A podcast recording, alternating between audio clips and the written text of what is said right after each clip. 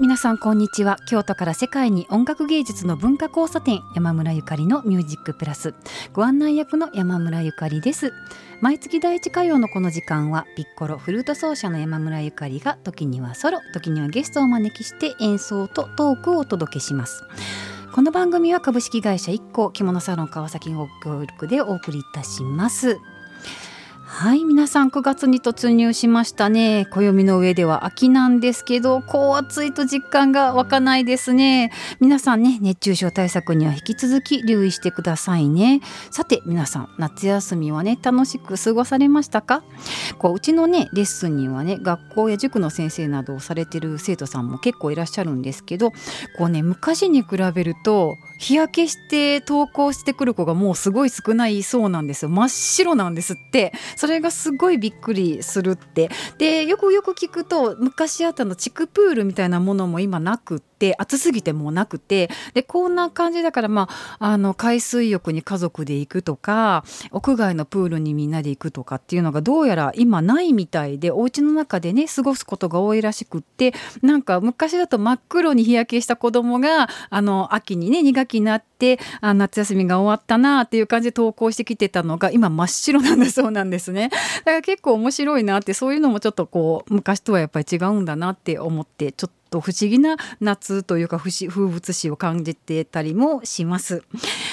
えっ、と、それでね、今日ね、フランツ・ドップラーのハンガリー田園幻想曲をお届けしたいんですけど、去る8月19日に広島の乱闘閣美術館っていうところで、このラジオにもね、ゲスト出演していただいたことのある、えー、狂言師の重山千之丞さんと共に和洋の融合という講演をしてきました。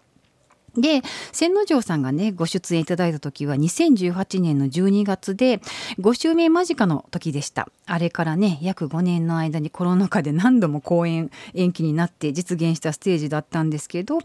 おかげさまでね大変好評で狂言が初めての方も無伴奏フルートやピッコロが初めての方も喜んでいただけたようでほっとしています。で私は千之丞さんのね軽妙なこうなんていうの軽妙な狂言風のね曲の紹介にも笑いをこらえるのは必死だったんですけどお客様はもう大爆笑されていてちょっとね集中集中と思いながら演奏させていただいていました。それで、えーてね、お客様からいただいた当日のご感想アンケートにあのドップラーのねハンガリー田園幻想曲を最後まで聞きたかったという声を寄せていただいたんですけれども無伴奏というね制約があって主題のみ演奏させていただいたんですけれどあなるほどこの曲はね確かにフルート愛好家にはとても人気の曲なのであそう思っていただけるのでしたらと今回はね主題の後半から最後まで聴いていただこうとご用意いたしました。ドップラーはねハンガリーのロマン派の作曲家でフルート奏者でもありました。ハンガリーはモンゴル民族中央アジアの文化が混じっているせいか非常に日本人の金銭に触れる日本の民謡のような趣のある曲になっていますのでそういったことも思いながら聴いていただけたらと思います。ドップラー作曲ハンガリー田園幻想曲です。お楽しみください。さい。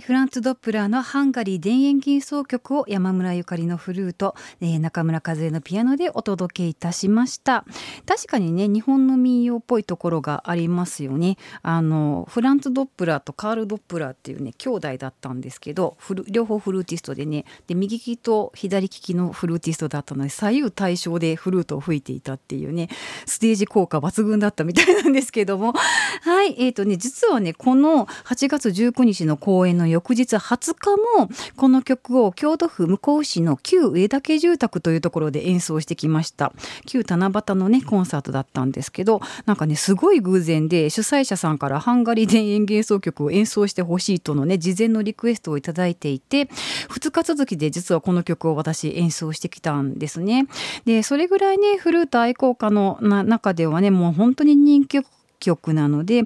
今日はね当日ねお聴きいただけなかったパートをねお届けしたいなと思いましてこれをね選ばせていただきました。前半はね確かにね主題のパートはあの抜いて演奏されることも結構多い曲なんですけどね最後までバリエーション最後まで聴いていただける機会もあるといいなと思っています。でも本当にね人気の曲なんですよね。でね旧上竹住宅っていうのはね向こう市のね現在の向こう市になんですけど昔の長岡宮、え、つまり長岡京がね存在していたところだったんですけどもねそちらで演奏してきました。なんかねちょっと悠久の時を思い出しながらなんて演奏させていただきました。旧七夕っていうことでねこう笹ではなくってね梶の葉にね七夕のねお願い事をしてお客様とね吊るしてきたんですけどね。こう皆さんのねお願い事はね何だったんだろうなってちょっと思っています。叶うといいななんて思うんですけれども。はい話が尽きないのですがお時間がやってまいりました。最後に告知です。来たる12月10日、えー、2時えー、滋賀県長浜市、えー、木之本町スティックホールにてピアニストの塩見佑さんとリサイタルをいたします。ご興味のある方は木之本スティックホールまたは私のホームページまでご連絡ください。この番組は株式会社一個着物サロン川崎のご協力でお届けいたしました。また来月の大事火曜のこの時間にお会いいたしましょう。山村ゆかりのミュージックプラスでした。Música